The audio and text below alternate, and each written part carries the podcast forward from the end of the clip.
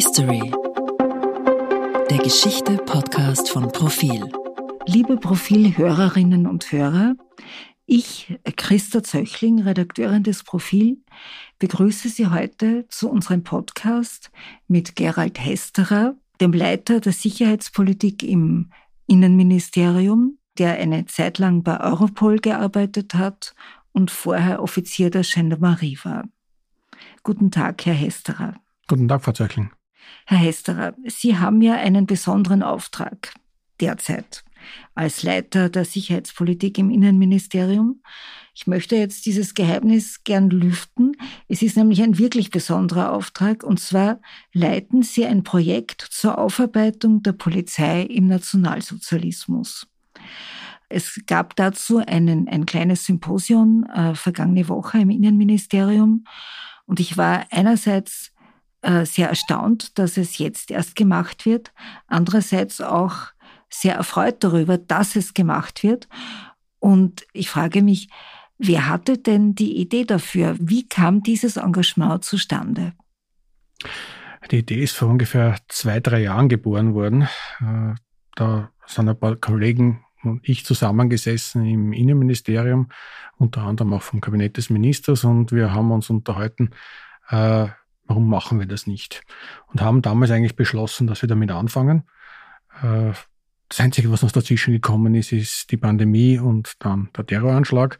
Das hat das Ganze ein wenig behindert, aber äh, wir haben es dann doch geschafft, ja, dass wir im Jahr 2021 damit angefangen haben. Da habe ich dann die Leitung des Projektes übernommen, äh, haben meine Freiwilligen geholt, ja, an Bord geholt. Und weil wir gesagt haben, das können wir nicht alleine schaffen, haben wir auch begonnen, eine Ausschreibung zu machen, damit wir wissenschaftliche Begleitung haben. Und das hat voriges Jahr geklappt und heuer haben wir voll angefangen. Mhm. Das war auch äh, sehr beachtlich bei diesem Symposium im Innenministerium. Da waren einige Reihen voll mit Polizisten, die diesem äh, den Referaten äh, gefolgt sind. Und äh, es waren ältere und jüngere Menschen. Äh, es waren Leute, die noch aktiv im Dienst stehen und sich quasi in ihrer Freizeit freiwillig äh, äh, da engagieren und, und Dinge untersuchen und erforschen und machen. Es gibt welche, die sind bereits in Pension und mindestens ebenso eifrig daran beteiligt. Und jetzt habe ich mir gedacht, äh, Sie kennen Ihre Polizisten und Polizistinnen. Woher kommt dieses Interesse, dass die in dieser Berufsgruppe die Leute sich für dieses Projekt wirklich offenbar engagieren und Zeit nehmen? Also es ist sicher eine riesige Begeisterung dabei und das äh, ist vollkommen egal, wie alt die sind. Also wir haben einen äh, jungen Inspektor, der eigentlich im Kriminaldienst ist, studierter Historiker, äh, der als erster gesagt hat, ja, da möchte ich unbedingt dabei sein. Das ist, glaube ich, unser Jüngster derzeit. Äh, wir haben einige Kollegen, die haben schon die 70 überschritten äh, und sind ja, jeden zweiten Tag irgendwo im Archiv äh, und helfen bei der Sichtung von Akten. Und dazwischen halt eine ganze Vielzahl von Leuten aus verschiedensten Gründen, einfach weil ihnen das Thema wichtig ist. Und mit einem riesigen, riesigen Wissen. Ja, also ich war selbst überrascht, ja, wie viele studierte Historiker wir dabei haben und wie viele wissenschaftliche Arbeiten da plötzlich zutage gekommen sind, die sich mit verschiedensten Themen der Polizei beschäftigt haben. Sie sind ja selbst ein studierter Historiker. Sie haben selbst ein Buch geschrieben über diese, also genau über diese Zeit, äh, haben sich angeschaut, äh, Polizei im Nationalsozialismus. Was war denn Ihre Quellenlage und welche neueren Quellen sind jetzt für dieses Projekt denn möglich und zugänglich? Ich habe das Glück gehabt, dass ich vor ungefähr 30 Jahren äh, an Quellen gestoßen bin. Äh, da habe ich auch einen Job gehabt, dass ich damals unter anderem das Gendarmerie-Museum gehabt habe äh, und habe halt mir dort einfach die Quellen angesehen und habe gedacht, okay, da müssen wir anfangen damit. Ähm, ja, äh, die Arbeit, die ich geschrieben habe, ja, im Rahmen meiner Diplomarbeit, äh, die war ein Teilausschnitt. Die hat sicherlich einige Sachen ans Licht gebracht, aber wir müssen weiter forschen. Also das kann nicht etwas sein, was einer alleine macht. Mhm. Äh, das ist eine, eine Teamarbeit. Und wir haben jetzt ein super Team von einerseits Kolleginnen, andererseits Wissenschaftlerinnen und Wissenschaftlern vom Boltzmann-Institut, vom TÜV, vom Mauthausen mhm. Memorial, die sich zusammensetzen und, und das ist das Beste daran, ja, die das wirklich gemeinsam machen. Äh, und nach unserem ersten Workshop haben wir nicht mehr so viel Unterschied gehabt zwischen Wissenschaftlern und Polizisten.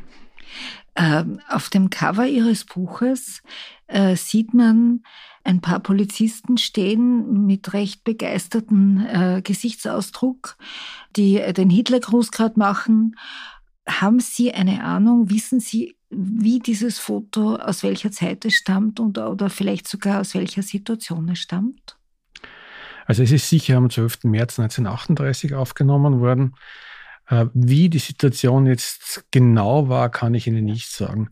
Äh, was wir schon gesehen haben, ist, äh, die Sache ist nicht so klar, wie man es dann auf den Fotos sieht. Wir haben in der Polizei, in der Gendarmerie damals eine ganz, ganz massive Verunsicherung, eine ganz, ganz massive Angst. Es waren Polizisten und Gendarmen, die als erstes festgenommen worden sind, die, so hart es es klingt, von den eigenen Kollegen erschossen und erschlagen worden sind den ersten Tagen. Da äh, war ja besonders brutal, es ist in Linz zugegangen. Ne? Besonders brutal ja. ist es in Linz zugegangen. Also da ist der äh, Polizeidirektor einfach ins Auto gesetzt worden, erschossen worden. Den äh, Referenten gegen nationalsozialistische Umtriebe hat man aus der Wohnung geholt und auf der Straße erschlagen. Zwei Kriminalbeamte, einen erwürgt, einen erschossen. Ja. Das ist äh, ganz schlimm in Linz, das war aber überall so. Mhm. Und äh, also was äh, in meinen Studien herausgefunden habe, ist ja, ich bin mit der Annahme reingegangen, also eigentlich waren alle Polizisten schon ziemlich illegale Nazis. Das stimmt nicht. Mhm. Also es waren sicherlich welche dabei. Ich schätze, so 15 Prozent ja, werden illegale Nazis gewesen sein, beziehungsweise dorthin tendiert haben. Der größere Teil ja, war entweder indifferent, also die haben nicht gewusst, was sie mit der Situation anfangen sollen, und fast 50 Prozent hätten eigentlich wissen müssen, dass sie Opfer werden, äh, mhm. dass sie gemaßregelt werden. Aber, und das ist das Interessante, also Leute, wo wir beide jetzt sagen würden, die Nazis kommen, ich flüchte, ich habe irrsinnig Angst davor, ja.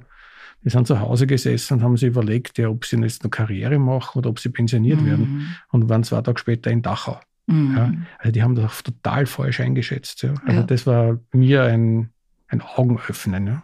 Das heißt, Sie hatten Illusionen über das, was die Nationalsozialisten mit Ihnen machen. Ja, ich denke schon. Ja, ich glaube, die, die, die, haben das nicht begriffen. Auch Gegner, mhm. auch Leute, die dann nachher im KZ gelandet sind, äh, haben das nicht gewusst mhm. ja, oder haben, das, haben sich das nicht vorstellen können. Ja, oder sagen wir es mal so, äh, dass das so schlimm wird. Ja. Der, der Kommandant von Wöllersdorf mhm. war ja, ist ja dann auch, glaube ich, auf der, äh, am Mordsinnplatz in der Gestapo-Zentrale gelandet. Der hätte doch eigentlich auch wissen müssen, dass es ihm ziemlich sicher an den Kragen geht, weil der muss ja die Hassfigur gewesen sein für die illegalen Nazis, oder? Der ist eines meiner besten Beispiele dafür. Das war der Emanuel Stilfried und Ratenitz war eigentlich Monarchist, aber war natürlich verankert im austrofaschistischen Staat ja. Äh, und war als Gendarmerie-Abteilungskommandant auch Kommandant von Wöllersdorf. Und da weiß ich von Verwandten, die, mit denen ich noch geredet habe, dass der gemeinsam mit seiner Frau gesessen ist, bei sich in der Wohnung im dritten Bezirk und die haben diskutiert, was wird es sein. Naja, wäre ich pensioniert oder naja, befördert werde ich nicht mehr. Ja, und ein paar Stunden später ist er zusammengeschlagen worden im Mordsimplatz und war im ersten Transport nach Dachau. Mhm. Ich meine, wir, wir haben jetzt so quasi die Situation 1938 vor Augen, also diese Nacht äh, des Umsturzes, wo die österreichische, der Bundeskanzler quasi erpresst, aber eigentlich auch schon vorher erpresst wurde und dann noch der Bundespräsident erpresst worden ist, um die Abdankung der Regierung und die Neueinsetzung einer Nazi-Regierung quasi zu genehmigen. Aber wir wissen ja auch, es, es, das war das Jahr 38 und es war jetzt schon fünf Jahre lang eigentlich keine, also nicht eigentlich, es war fünf Jahre lang keine Demokratie mehr in Österreich. Es gab den Austrofaschismus oder den diktatorischen Ständestaat, wie immer man das nennt, aber es war keine Demokratie. Es, das Parlament hat nicht getagt, das war ausgeschaltet. Hat das, ähm, also ich nehme an, es waren auch keine Sozialdemokraten mehr in der Polizei. Hat das äh, die Polizei mentalitätsmäßig in eine bestimmte Richtung äh, sich entwickeln lassen? Glauben Sie? Ich bin mir nicht sicher, ob keine Sozialdemokraten in der Polizei waren. Die werden es nicht gesagt haben mehr. Mhm. Das war ganz klar. Ähm, ich glaube, es hat mit allen damals was äh, gemacht, ja, diese Situation. Ja. Ähm, ich sage das immer als Beispiel. Ja. Ich muss mir vorstellen, äh, mein Alter ungefähr 50, ja, 1938. Das sind Leute, die sind sozialisiert worden in der K&K-Monarchie. Mhm. Ja. Für die war die nächsten paar hundert Jahre wird auch ein Habsburger regieren. Ja? Die sind traumatisiert worden durch mehrere Jahre Weltkrieg. Die sind traumatisiert worden durch eine Pandemie, ja, gegen die, die Pandemie, die wir gehabt haben, nichts ist. Ja. Dann die bricht die, Grippe. die spanische ja. Grippe. Dann bricht ihre gesamte Welt zusammen. Die Wirtschaft bricht zusammen. Äh, und in Österreich ist fast von Anfang an ja entweder Krieg oder Bürgerkrieg. Das waren eigentlich in unserem heutigen Sinne waren alle die hochtraumatisierte Menschen. Und mhm. natürlich hat es was mit denen angefangen und natürlich haben die gemerkt, dass das nicht richtig ist. Natürlich waren die im Februar 1934 dabei, die waren im Juli 1934 dabei, die waren total verunsichert 1936, wie es das Abkommen gegeben hat mit mhm. Deutschland, wo plötzlich die, die äh, die Nazis wieder Oberwasser bekommen ja. haben. Und viele haben sich gedacht, was wird das jetzt sein? Ja? Und dann, und das darf man nicht unterschätzen, Februar 1938, plötzlich ist der Innenminister Seyss Ingwart ein, ein Nationalsozialist. Mhm. Ganz schlimm. Also in derselben Chef, Regierung. Faktisch, ihr ja. Chef. Ja. Ja. Also muss man sich mal vorstellen, die waren total verunsichert, haben nicht mehr gewusst, was sie machen können. Teilweise wundere ich mich, ja, dass die überhaupt noch gegen Nazis vorgegangen sind, was sie aber getan mhm. haben. Ne? Mhm. Aber da von einer funktionierenden Polizei zu sprechen, ist, ist illusorisch nach dieser ja. Zeit. Ja. Herrschte auch eine Angst und Verunsicherung wegen der Terrorattentate, die die Nazis ja äh, wirklich ziemlich häufig ausgeübt haben und wo auch Menschen zu Tode gekommen sind? Ja, ja, sicher, ja. Und ich glaube, das ist ja im Symposium ganz gut gesagt worden vom Günter Baumgartner vom DÖF. Ja. Stellen wir sich das vor, ja. Äh, in unserer Situation, in den gleichen Landesgrenzen Österreich, ja, hast du plötzlich Terroranschläge, wo 800 Leute zu, äh, zu Tode kommen, davon sehr, sehr viele Polizisten und Sicherheitskräfte, ja, wo die Westbahn drei oder viermal gesprengt wird, ja. Mhm. Äh, wieder hochtraumatisierend, ja. ja. Die Nazis in Österreich waren brutal eine Terrororganisation. Aber die haben im Hintergrund natürlich noch Nazi-Deutschland gehabt, ja, was noch viel schlimmer war. Ja. Aber trotzdem hat man es alles unterschätzt. Ja. Sogar die Opfer haben es unterschätzt.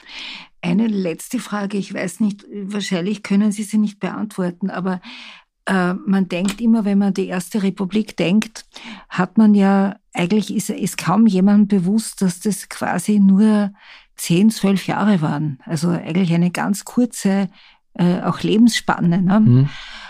Und man denkt sich, man hat immer im Blick das rote Wien und die Macht des roten Wien und die Sozialdemokraten, die ja als quasi erste Partei die Mehrheit hatten bei den ersten Nationalratswahlen 1918 beziehungsweise 1919.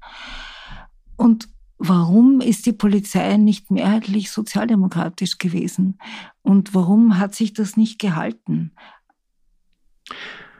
Es ist was, was wir untersuchen müssen, aber es wird Sie jetzt vielleicht überraschen. Vor 1927 hat es Personalvertretungswahlen gegeben bei der Wiener Polizei. Über 80 Prozent waren sozialdemokratisch. Das heißt, 1927, der Brand des Justizpalastes war ein Trauma. Das war eine wahnsinnige Zäsur für Österreich etwas, das wir vielleicht noch gar nicht begreifen. Ich, ich glaube auch noch nicht, dass das alles untersucht worden ist. Ja. Und es sind da natürlich während dieser Zeit und nachher wahnsinnig viele Fehler passiert. Ja. Mhm. ja. Verstehe. Ich möchte jetzt auf etwas zu sprechen kommen, was auch bei dem Symposion zur Sprache kam, nämlich das Buch vom, von dem äh, amerikanischen Historiker Christopher Browning. Er hat Anfang der 90er Jahre ist sein Buch auf Deutsch erschienen. Äh, mit dem deutschen Titel hieß es äh, Ganz normale Männer. Und in dieser Studie war die, das ist die Untersuchung eines Hamburger Polizeibataillons, dass er quasi untersucht hat, was haben die beim Polenfeldzug 1939, wie ist es denen ergangen, was haben sie gemacht. Die Conclusio von Christopher Browning war, es waren eben keine besonders fanatisierten Nationalsozialisten, sondern Familienväter, ganz normale Leute aus der Mitte der Gesellschaft kommend, die dennoch an Erschießungen von Zivilisten, von Juden, von Frauen, von Männern teilgenommen haben. Äh, es gab 500 Leute ungefähr in diesem Bataillon und von denen haben sich nach, der, nach dieser Untersuchung ungefähr 15 sich quasi den Befehlen verweigert. Glauben Sie, dass die österreichische Untersuchung ein ähnliches Ergebnis zeitigen könnte? Also, dass man dann am Ende zu dem Schluss kommt, es waren jetzt nicht die besonders ideologisierten Menschen, aber es waren einfach situative Entscheidungen und ähm, wir wissen natürlich, dass Polizisten in verschiedenen Abteilungen der Polizei, also von Schutzpolizei über Kriminalpolizei, über äh, Feldgendarmerie etc. etc. oft vermischt mit SS-Funktionären, äh, ähm, dass die halt auch wirklich an Kriegsverbrechen teilgenommen haben. Also da bin ich ganz überzeugt. Ja, also dass grundsätzlich österreichische Polizisten an Kriegsverbrechen beteiligt waren, das wissen wir ja schon, aber ist die Frage, inwieweit. Ja. ja. Äh, Browning ist ausgezeichnet, also das sollte jeder gelesen haben, weil es hat ja über dem hinaus noch eine Bedeutung, weil das Interessante an diesem Bataillon ist, das war ein Reserve-Polizeibataillon. Und das heißt, es waren eigentlich keine richtigen Polizisten. Mhm. Das waren Männer, die eigentlich zu alt waren für den Kriegsdienst. Mhm. Die waren 40, über 40 ja. Jahre und sind aus Hamburg gekommen, teilweise aus sozialdemokratischem Milieu. Mhm. Und die hat man eigentlich dafür gehabt, für Bewachungstätigkeiten, für sowas, ja. Aber nie für einen Kriegsdienst, ja. Und es ist eigentlich noch viel schlimmer, dass du Leute nehmen kannst aus der Mitte der Gesellschaft, die dem Ganzen vielleicht sogar noch kritisch gegenüberstehen von der mhm. Sozialisation die auch nicht die Jüngsten sind, ja, wo man die Ausrede haben kann, die Karriere sind jung und, und so. dumm und ja. Karriere machen, ja, sondern dass es bei denen ganz, ganz genau gelungen ist, 500 Leute dazu zu bringen, Zehntausende Juden zu erschießen. Mhm. Aus ein paar Meter Entfernung maschinell. Ja. Und es hat nur 15 gegeben, die haben sich gewehrt und gesagt, das mache ich nicht. Und das ganz Wichtige ist, denen ist nichts passiert. Mhm. Ja. Die hätten mhm. jederzeit Nein sagen können. Mhm. Ja. Also das ist, aber das ist ein, ein, ein Buch, das für wahrscheinlich alle ist, ja, die in einer Organisation sind, ja, die wissen wollen, wie irgendwas funktioniert, ja, wo Druck ausgeübt wird ja. und wo Missbrauch äh, getrieben wird. Ja. ja. Äh, Christopher Browning hat sich ja auch auf das Milgram-Experiment ja. bezogen, ne? also auf diesen Gruppendruck mhm. und ähm, der Autoritätshörigkeit etc. War in Ihren Augen die österreichische Polizei mitverantwortlich dafür, dass 1938 das Österreich sich so kampflos ergeben hat oder man muss ja sogar sagen, kampflos äh, die deutsche Wehrmacht umarmend sich gezeigt hat. Also das ist ja nach wie vor ein bisschen eine, vermutlich eine patriotische Wunde im Herzen jedes Österreichers, dass wir nicht stolz sein können darauf, dass wir dem Einmarsch der Deutschen aber so gut wie gar nichts entgegengesetzt haben, außer ein Blumenkorso. Ähm, so wie jeder andere Österreicher damals auch, war die mhm. Polizei schuldig. Ähm, ich mache es allerdings fest bei der politischen Führung. Äh, die hat das Land aufgegeben. Ja. Äh, die hat im Februar 1938 zugelassen, dass Nazis plötzlich drinnen sind äh, und dann eine Volksabstimmung zu machen und dann einzuknicken Mhm. Äh, das war einfach ein politisches Versagen. Ja. Äh, und äh, da hätte weder das Bundesheer noch die Polizei, noch irgendein anderer Österreicher etwas machen können, wenn das so ist. Ja. Okay. Aber wissen Sie, was ich mir oft denke? Das ist auch so wie ein nationales Trauma fast. Man redet, also den, den Herrn Schuschnigg, den damaligen Kanzler, man weiß, was passiert ist, nämlich dass er gesagt hat, wir, ich gebe auf, also Gott schütze mir mein Österreich. Aber man redet eigentlich gar nicht gern drüber. Man erinnert sich nicht gern an diese echt beschämende Situation. Ja, da bin ich professionell wahrscheinlich geprägt. Ich erinnere mich fast jeden Tag daran, wenn ich darüber lese, aber mhm. es war eine Situation, die von Anfang an, ja, und da sage ich mal, fangen wir bei 1927 an, schlimm gewesen ist und immer schlimmer geworden ist. Und wir sehen dann halt 1938 das Ende davon. Ja. Mhm. Aber mhm. ja, na sicher wäre es mir lieber gewesen und ich glaube jeden anderen, wenn wir Widerstand geleistet hätten. Ja, und ich glaube, wir hätten es auch geschafft. Vor ja. allem, wenn man sich anschaut, was jetzt in der Ukraine passiert und wo man sich denkt, äh, bei allem, bei aller fürchterlichen Brutalität dieses Krieges und bei diesen wirklich vielen Menschen, die sterben, aber vielleicht braucht eine nationale Identität schon auch ein bisschen was, worauf man stolz sein könnte. Und ähm, naja, das ist in diesem Fall halt nicht gewesen. Es war vielleicht im März 1938 nicht so, ja, und äh, Österreich und Österreicher haben genug Verbrechen begangen unter dem Nationalsozialismus. Das andere ist, ich war auch sehr, sehr überrascht, ja, im Zuge der jetzigen Studien, ja, wo du plötzlich draufkommst, dass Leute Widerstand geleistet haben äh, und große Vorbilder sind. Ja. Haben Polizisten Widerstand geleistet, beziehungsweise können Sie da Beispiele nennen? Ja, haben sie, ja. Also ich bin ganz erstaunt gewesen, ja, dass wir darauf gekommen sind, dass äh, Polizisten unter den Gerechten der Völker sind in Yad Vashem, ja. Und mein, ich sag mal, mein Lieblingsbeispiel ist, äh, in Anführungszeichen, weil es so traurig ist, ist eigentlich, ist ein, äh, ein Polizist aus Wien, der Kollege Busker, überzeugter Nationalsozialist, schon in der Zeit des Austrofaschismus, hat begrüßt, dass, äh, dass die Nazis gekommen sind, kommt nach Polen, sieht, welche Verbrechen dort begangen werden und hat das Saulus-Paulus-Erlebnis und verändert sich vollkommen.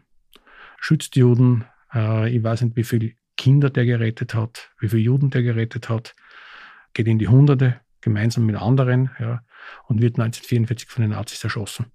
Und das ist ein tolles Beispiel, ja, dass es nicht so spät ist. Ja. Mhm. Du kannst Fehler begehen und kannst es aber trotzdem noch ändern. Ne? Mhm. Hm. Wenn man nur von außen auf Organisationen wie Polizei und Bundesheer schaut, wo es eine, eine, eine sehr exakte Hierarchie gibt, eine Befehlsstruktur, äh, wo man den Eindruck hat, diese Organisation funktioniert nur, wenn es, wenn diese Befehlskette nach unten funktioniert. Also wenn die Leute unten das machen, was oben beschlossen wird und, und ausgegeben wird, dann denkt man sich natürlich, das sind schon Organisationen, die sind besonders anfällig für autoritäre Entwicklungen, weil sie ja in der inneren Logik ihrer Organisation darauf angewiesen sind, das zu tun, was oben verlangt wird. Ist das so? Ja, ich glaube, das ist eine Misskonzeption, zumindest bei der Polizei. Ja, es gibt etwas, das uns angeordnet wird von oben, aber das ist das Parlament ja, und das sind die Gesetze und die müssen wir vollziehen. Und das ist eigentlich auch jedes Mal ja, bei einem Polizisten im Hintergrund läuft da, welche Gesetze muss ich jetzt vollziehen, wie mhm. muss ich mich richtig verhalten. Dass das nicht hundertprozentig immer geht, ja, äh, weil wir auch nur menschlich, Menschen sind, ist klar, aber es läuft eigentlich immer im Hintergrund. Mhm. Ja. Äh, und was man unterschätzt ist, ein Polizist, egal ob in Wien oder äh, in Niederösterreich oder in Tirol, ja, der ist praktisch auf sich alleine gestellt. Der hat niemanden, der ihm was befehlt. Der geht raus, der mhm. macht Streifendienst mhm. und der macht seine Entscheidungen entlang der Gesetze, so wie es sich gehört, vollkommen alleine. Da ist gar nicht viel Hierarchie dabei. Mhm. Und insbesondere deswegen, ja, weil Polizisten sehr, sehr selbstständig handeln und das eigentlich ein sehr, sehr hochqualitativer Beruf ist. Ja. Die müssen sehr, sehr viele Berufe ineinander verbinden. Ja. Du kannst als Vorgesetzter nicht hingehen und sagen, ich befehle, du machst jetzt. Mhm. Ja. Damit wirst du Schiffbruch erleiden. Ja. Mhm. Bei uns ist sehr, sehr viel Diskussion dabei. Ja. was schon bei jedem Polizisten ist, wenn es irgendeine Krisensituation ist, also wo du weißt, ja, jetzt ist dieser Damm gebrochen, ja, und die, die Menschen müssen gerettet werden, ja, dann gibt es schon Hierarchien, die sehr mhm. schnell durchgeführt werden. Mhm. Aber ich sage mal ganz ehrlich, das ist bei der Feuerwehr genauso. Ja. Mit der wir uns ganz gut vergleichen können, glaube ich, von mhm. der Mentalität. Äh, wo ist denn die, der Unterschied? Das äh, ist jetzt ein bisschen eine, eine lächerliche Frage vielleicht, weil natürlich gibt es diesen Unterschied, es muss ihn geben, aber können Sie ihn beschreiben, den Unterschied in der Mentalität zwischen einem, einer Polizei in einem naja, zum Beispiel Ständestaat, äh, Austrofaschismus und einer republikanischen Polizei? Äh, ich kann ihn ganz gut unterscheiden zwischen Nationalsozialismus und einer republikanischen Polizei. Ähm, Ständestaat ist deswegen schwierig, weil wir da eine Vorgeschichte haben. Ja, das ist eine sehr heterogene Gruppe mm. von Polizisten, die wir haben hier. Ja. Ähm, was wir wissen, dass 1938 massiv gesäubert wird bei der österreichischen Polizei. Also die, die nicht entsprechen, sind weg, mhm. werden von ihren eigenen Kollegen rausgeschmissen und denunziert. Mhm. Ja. Es sind sehr, sehr viele, 25, 30, 40 Prozent, die entlassen werden, mhm. bis hingerichtet werden. Ja. Die anderen müssen sich anpassen und dann werden wahnsinnig viele neu aufgenommen. Mhm. Und ja, der Unterschied ist, ein Polizist heute, ja, der weiß, er ist verpflichtet der Verfassung, dem Volk, mhm dem Parlament, den Gesetzen. Ja. Er weiß auch, wie die zustande gekommen sind. Mhm. Und es wird ihm dauernd beigebracht ja, und immer in Erinnerung gerufen, dass das eine gewisse Logik hat von den Menschenrechten, von der Menschenrechtskonvention, von der Verfassung, von den Freiheitsrechten und so weiter. Das war 1938 nicht mehr. Da war mhm. die Logik der nationalsozialistische Führerstaat mhm. mit, du gehörst dazu, oder du kannst nie dazugehören und du wirst mm. umgebracht. Mm. Ja? Und das ist der Unterschied. Ja? Es reflektieren, ja. ja. Das nicht einmal bewusste Reflektieren. Es ist jetzt nicht so, dass jeder dort sitzt und drei Stunden jeden Tag die österreichische Verfassung liest, ja, ja. bei uns, ja. Aber er reflektiert das doch immer im Hintergrund und bewertet das unter diesen Punkten. Und das war damals nicht. Es hat ganz andere Voraussetzungen gegeben. Die Voraussetzungen waren, wir bringen die um, die gegen uns sind. Ja. Ich meine, es, wir haben natürlich auch in unseren Zeiten heute, in der Demokratie, Situationen, äh, wo Gesetze so sind, wie sie sind, also mit Mehrheit im Nationalrat beschlossene äh, Gesetze.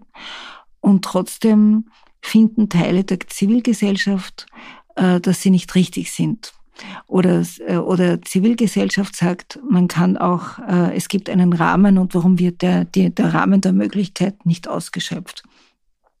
Jetzt frage ich Sie, wenn zum Beispiel ein Polizist mit Abschiebungen, mit, äh, mit einer gewissen Härte gegenüber Menschen, die sich nicht legal in Österreich aufhalten, wenn er zum Dienst dazu eingeteilt ist, zu einer solchen Abschiebung, er weiß, das ist, wird gesetzeskonform, diese Abschiebung wird gesetzeskonform durchgeführt.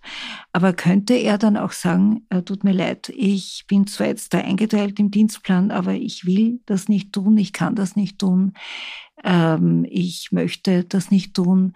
Kann er das äh, sagen, ohne dass er große Na oder dass er Nachteile hat?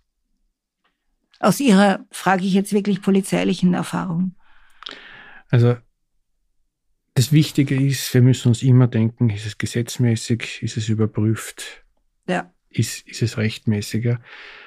Ähm, und natürlich musst du als Polizei dann auch das Recht durchsetzen. Ja, also ist so. Ja, es ja. Kann, du kannst anders denken, du kannst anders äh, nicht anders handeln, aber du kannst zum Beispiel sagen, ja, ich werde das dann halt in der Zivilgesellschaft mich auch zu Wort melden. Ist ja Polizist ja. ist ein demokratischer Staatsbürger ja. wie alle anderen. Ja.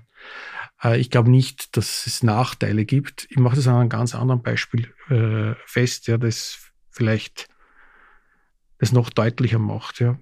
Äh, wir müssen zum Beispiel gegen äh, Missbrauch von Kindern vorgehen. Ist ein Gesetz. Wird mhm. niemand bezweifeln. Ja? Ja. ja. Und wir wissen ganz genau, gewisse Kollegen, sehr viele, schaffen das einfach nicht. Psychisch. Es hat noch nie jemand einen Vorwurf gemacht, dass der sagt, nach einiger Zeit oder bei einem Fall, das schaffe ich nicht, ja. Ich werde davon abgezogen, ja. Natürlich schaut man darauf, ja, bei solchen mhm. Sachen, ja. Aber es wird niemand bezweifeln, ja, dass wir gegen Kindesmissbrauch vorgehen müssen. Ja. Und wenn sich niemand anderer findet, dann muss jeder, auch einer, mhm. der sagt, ich heute das fast nicht aus, ja, das machen. Ja. ja. Hm. Äh, ist eigentlich jeder äh, Polizist in Österreich einmal so quasi ganz unten gewesen und äh, so quasi durch die Jahre des, der Streifenpolizei, des Streifenpolizisten durchgegangen? Oder steigt man auch höher ein? Ähm, nur in Ausnahmefällen. Also mhm. ich würde fast, ich gehe jetzt im geistigen Auge ja. meine Kollegen äh, durch, ja, die alle Führungskräfte sind ja praktisch nicht. Ja. Also die sind alle irgendwie einmal Inspektor gewesen oder waren dann äh, vielleicht kurz auf der Uni und haben dann als ja. junger Polizeijurist begonnen. Ja. Aber ja. es gibt nicht irgendwie so was oder sehr, sehr selten, praktisch nicht, ja, was ich jetzt wüsste, ja. wo das einer sagt, okay, komm jetzt, jeder kennt das. Ja. Und wenn ich Sie jetzt noch nach Ihren eigenen und persönlichen Erfahrungen frage, haben Sie als junger Gendarm, waren da schwierige Situationen, an die Sie sich erinnern und wo Sie vielleicht nicht so recht wussten, so oder so und dann ist die Ding, also wo Sie, also Erinnerungen an wirklich schwierige Situationen und Entscheidungen? Hat es gibt bei jedem Polizisten schwierige Situationen und Entscheidungen. Ja. Das ist praktisch jeden Tag. Ja. Also wenn Sie einen Kollegen haben, das ist bei mir auch gewesen, viel weniger, weil ich sehr rasch dann war, etwas anders gemacht habe. Äh, aber Sie müssen sich vorstellen, Sie sind auf Streife ja, und haben die Entscheidung ja äh, oder die Situation, dass sie irgendjemandem sagen müssen, dass gerade ein Angehöriger gestorben ist. Ja. Darauf bereitet mhm. dich niemand vor. Ja. Äh, du kommst zu einem Unfall und bist der Erste, der helfen muss. Ja. Und fühlst dich total überfordert, aber du musst das halt machen. Ja. Jeder fühlt sich überfordert, ja. aber du bist halt dabei ne, und musst das machen. Ja. Es gibt andauernd äh, solche Situationen, äh, wo du nicht weißt, was du machst. Ja. Ähm, jede jeder Kontakt, ja, den du hast mit irgendjemandem, ja, äh, ist etwas, da kannst du was draus machen, ja, so dass beide Seiten zufrieden weggehen, ja. Oder es kann sein, ja, dass das Ganze nicht so gut endet, ja. Äh, das ist das Fingerspitzengefühl, das mhm. du hast, ja. Du hast natürlich auch viele Möglichkeiten, ja, mit jemandem zu reden, ja, auch wenn du zum Beispiel ihm eine Strafe geben musst, ja. Mhm. Bestens so, dass er es einsieht. Ja. Bestens so, dass man vielleicht auch die Strafe fast dichten könnte und der macht es nie wieder. Ja. Aber ja. ja. das ist jeden Tag eigentlich bei jedem Polizisten. Also ich glaube, es, es hat sich sehr, sehr viel in der Schulung getan. Ja, also was ich immer erlebe, was die jungen Kollegen da mitbekommen, ist natürlich auch viel Erfahrung und weitere Schulung, sicherlich auch eine Einstellung. Aber ganz, ganz wichtig ist, die Polizei muss neutral sein.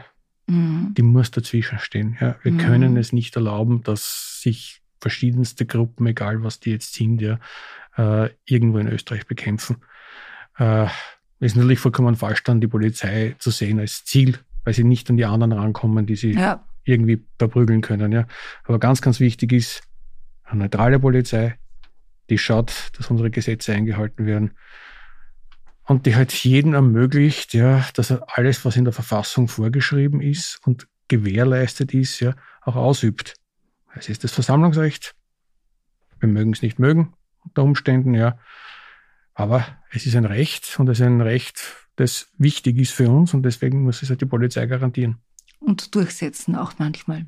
Und auch durchsetzen, ja, ja ganz klar. Das heißt, dieses Projekt, um jetzt wirklich den Abschluss zu finden aus diesem Gespräch, dieses Projekt ähm, nehme ich jetzt einmal an, ist für Sie auch eine Schulung in Demokratie.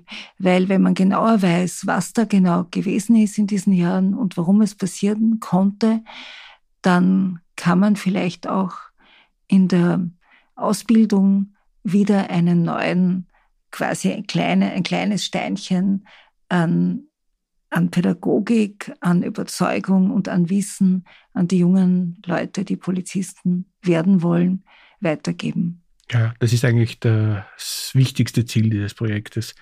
Also das soll ein großes Steinchen werden. Äh, also die Ergebnisse, die wir in diesem Projekt haben, sollen eins zu eins übergehen in die Aus- und Fortbildung mhm. von allen Bediensteten, Polizisten, sonstigen Bediensteten mhm. des Innenministeriums. Und was mir besonders gefreut hat, also dieses Projekt ist noch gerade intern irgendwann einmal vorgestellt worden, ganz klein. Und da haben sich schon die ersten Kollegen gemeldet, die von der Sicherheitsakademie sind Lehrer und haben gesagt, die dürfen mitmachen. Mhm. Und es gibt jetzt schon parallel, obwohl das noch gar nicht vorgesehen ist, mehrere Kollegen, ja, die intern schauen, ja, dass sie Schulklassen nehmen von uns, dass die mitarbeiten, ja, unter Umständen das Projekt begleiten, mhm. weil die so engagiert sind und so begeistert davon sind, ja, sogar schon vorher etwas gemacht haben, ja, um diese Zeit aufzuarbeiten. Mhm. Die Zeit war schlimm, die darf nie wieder kommen und wir müssen daraus lernen und gerade wir können viel daraus lernen. Herr Hesterer, ich danke Ihnen schön. Dankeschön. Bitte, sehr gerne.